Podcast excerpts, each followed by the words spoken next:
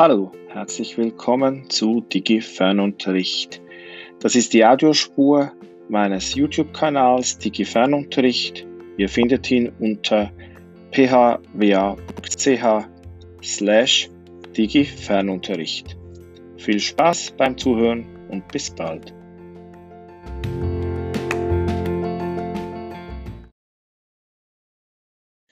Begrüße euch zu einer weiteren Folge von Digi Fernunterricht. Ich bin Philipp Wampfler und werde euch in Folge 16 kurz zeigen, was die Bedeutung des Projektlernens für den digitalen Fernunterricht ist.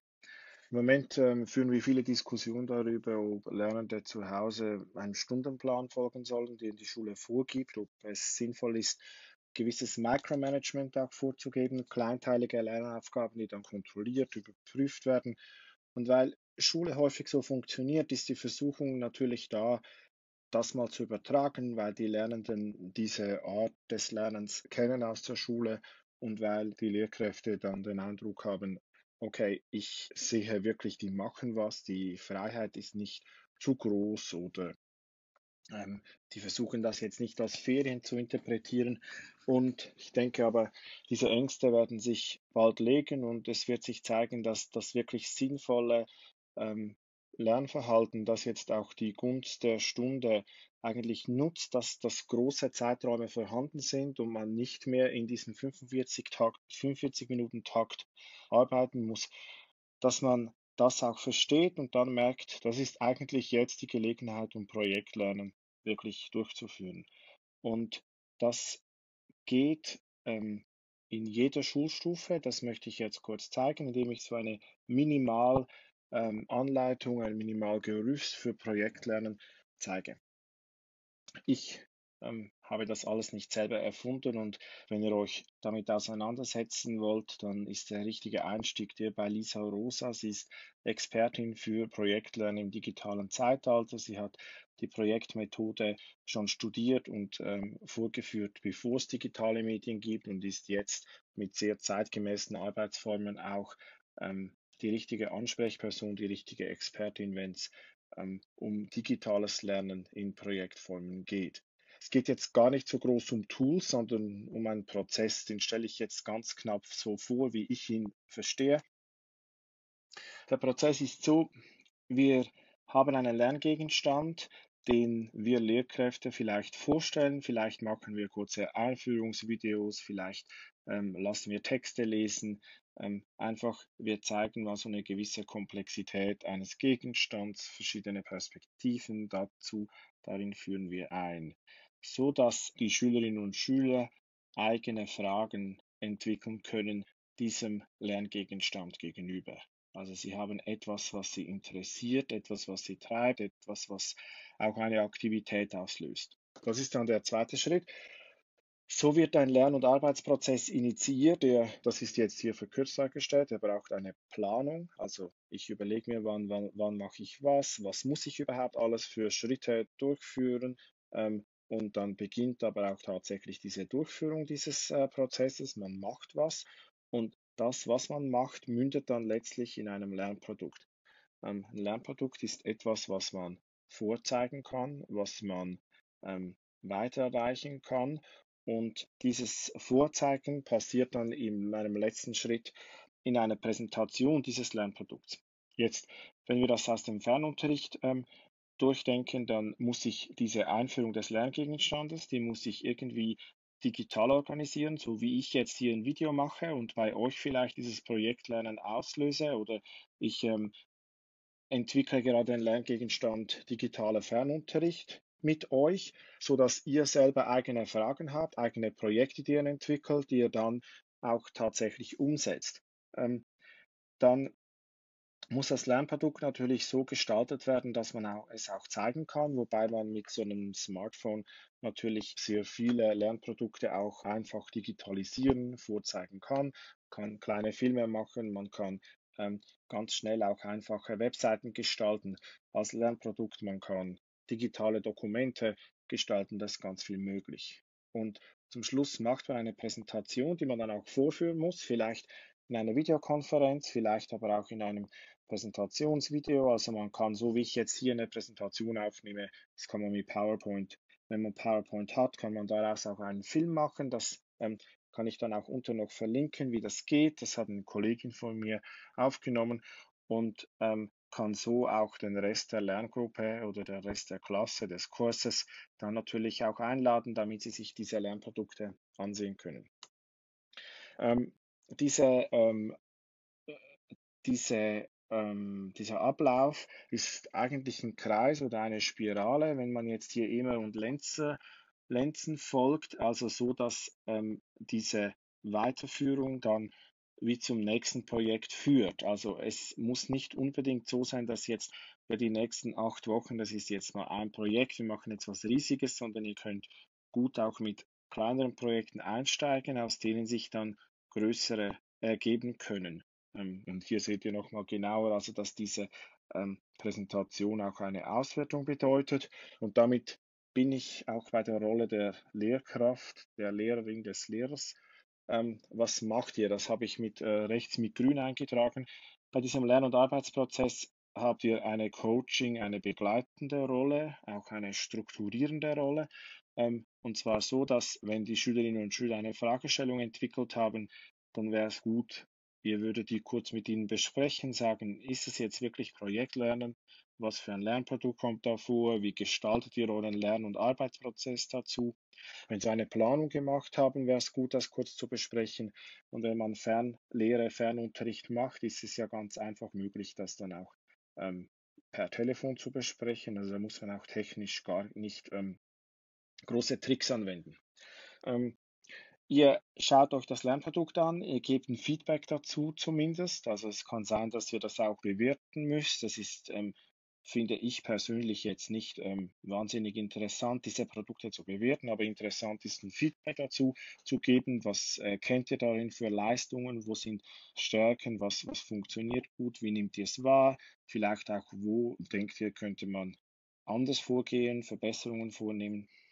Und ähm, ihr ermöglicht eine Präsentationsform, die dann auch eine Reflexion ähm, eine eigene Reflexion, also wie, was habe ich gelernt als Lernender, ähm, wie, wie bin ich vorgegangen, dass das in der Präsentation auch vorkommt, dass aber auch das Publikum, der Rest der Klasse mir sagen kann, wie kommt das an, was verstehen Sie daran, was verstehen Sie nicht, was irritiert Sie, was begeistert Sie.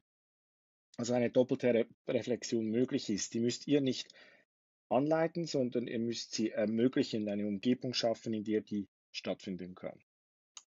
Jetzt ein bisschen konkret. Also ich nehme jetzt mal so ähm, Grundschule messen. Man lernt, äh, ich kann ähm, Gegenstände, ich kann Längen messen, ich kann vielleicht auch Flächen messen.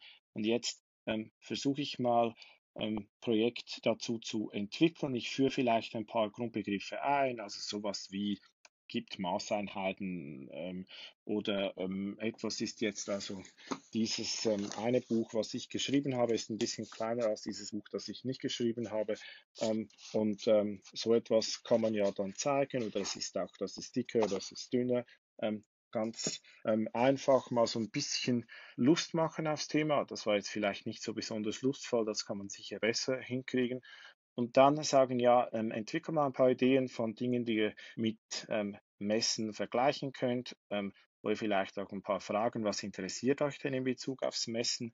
Ähm, vielleicht ähm, kommen dann so Ideen zur größten Veränderung, also wie schnell wachsen Pflanzen, wie schnell wachsen Menschen. Ähm, also das müsst ihr auch gar nicht genau wissen, das entwickeln dann die Schülerinnen und Schüler diese Ideen. Daraus ergibt sich dann ein Lernprodukt. Also Sie nehmen vielleicht ein kleines Video auf oder Sie machen Poster, auf dem diese äh, Maßeinheiten vorkommen. Ähm, vielleicht wollen Sie auch einfach dieses Maßband auf dem Handy, da kann man ja auch Dinge messen, ähm, vergleichen mit anderen Messmethoden. Also ganz viele Ideen. Und am Schluss ähm, ergibt sich daraus eine Präsentation. Man zeigt im Prinzip, was man herausgefunden hat. Das ist jetzt vielleicht so ein Einwochenprojekt, also das muss man jetzt nicht ähm, ausdehnen oder ein Zwei-Wochen-Projekt. Wenn man vielleicht zu Afrika oder zu Podcasts, das habe ich jetzt persönlich vor, viel längere Projekte machen kann. Also Podcasts bedingt, dass man zuerst überhaupt diese Podcasts mal ähm, sich anhört, dass man ähm, dann ähm, Ideen entwickelt, wie könnte ich einen Podcast aufnehmen, sich die Ausrüstung besorgt, sich technisch informiert, wie schneidet man einen Podcast, wie lädt man ihn hoch, wie fügt man da noch Töne ein und dann ähm, auch vielleicht fünf bis zehn Folgen produziert. Das ist ein Projekt, das ein paar Wochen andauert. Ähm, ja, ähm, meine, ähm, ein einfaches Beispiel jetzt aus dem Umfeld, ähm, in dem ich lebe, da ist eine Projektidee, die jetzt schon gekommen ist in diesem Fernunterricht, Mittagessen kochen. Ähm, kocht einmal Mittagessen, also dazu muss man ähm, Rezepte haben, man muss den Tisch decken, man muss, ähm, man muss die Zutaten berechnen.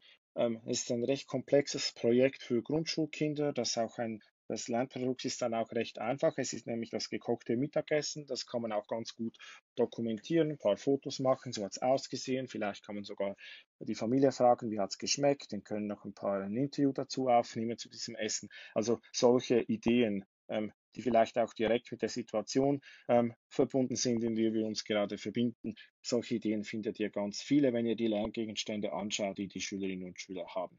Aber ihr müsst euch ein bisschen vom Schulbuch lösen, also nicht denken, ah ja, Seite 10 bis 50, die müssen Sie auch noch machen, sondern denkt mal vielleicht, okay, jetzt lassen wir das Schulbuch mal Schulbuch sein und vertrauen darauf, dass diese Projektideen ganz starke Lerneffekte auch produzieren können. Das ist ähm, in der Forschung erwiesen. Das muss man nicht mehr diskutieren, dass Projektlernen funktioniert. Also nehmt es von mir, nehmt es von Lisa Rosa. Das ist ähm, absolut gegeben und dieses Vertrauen müsst ihr auch ausstrahlen. Ihr dürft es nicht machen mit der Haltung, ja, das machen wir jetzt als Verlegenheitslösung, aber eigentlich wäre dieses Micromanagement-Lernen viel besser. Nee, ist es nicht. Dieses Micromanagement-Lernen Micromanagement -Lernen funktioniert nicht besser. Es gibt euch einfach das Gefühl, eine Kontrolle zu haben, die ihr gar nicht haben müsst. Ihr müsst nicht Lernprozesse kontrollieren.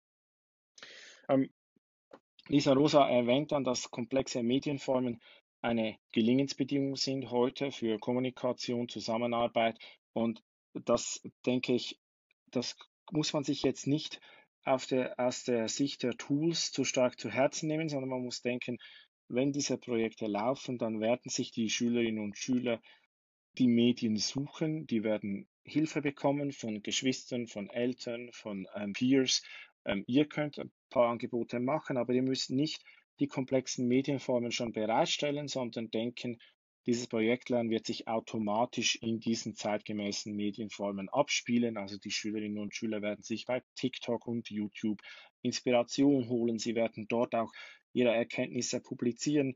Ähm, das ähm, läuft automatisch und da könnt ihr dann einfach sehen, was rauskommt, was möglich ist, wenn diese Freiheiten mal so gegeben sind. Wenn ihr ein Beispiel sucht, ähm, dann ist dieses ähm, Heft sehr gut zu empfehlen. Es ähm, steht, der Link dazu findet ihr unten. Ich habe den Hinweis auch von Lisa Rosa. Da ist die Methode des Projektlernens ausführlich beschrieben. Es ist ein konkretes Projekt beschrieben, auch die Durchführung. Also wenn ihr Zeit für Weiterbildung habt, dann ist das sehr lohnenswert investierte Zeit, wenn ihr dieses Heft durcharbeitet, durchgeht, für euch die Erkenntnisse mitnehmt. Ähm, ich bin gespannt auf eure Projektideen. Ähm, lasst hören, was ihr macht mit den Schülerinnen und Schülern. Lasst, zeigt euch die Lernprodukte, die sie ähm, erzeugen. Freut mich sehr und ich werde das auch gerne weiter verbreiten. Bis.